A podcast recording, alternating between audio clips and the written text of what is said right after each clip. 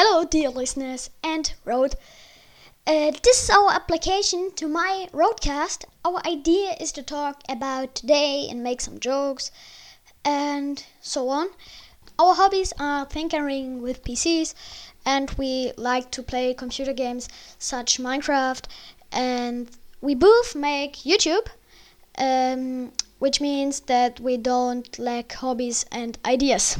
We would be very happy if we won. So far, we have worked very unprofessionally, and we don't have the necessary equipment to make our podcast as good as others. Usually, our podcast is in German, so I'm sorry if the English is not correct. And yes, this was our application. I know a little bit short, but I don't know what I'm talking about. Yeah, and Thanks for listening.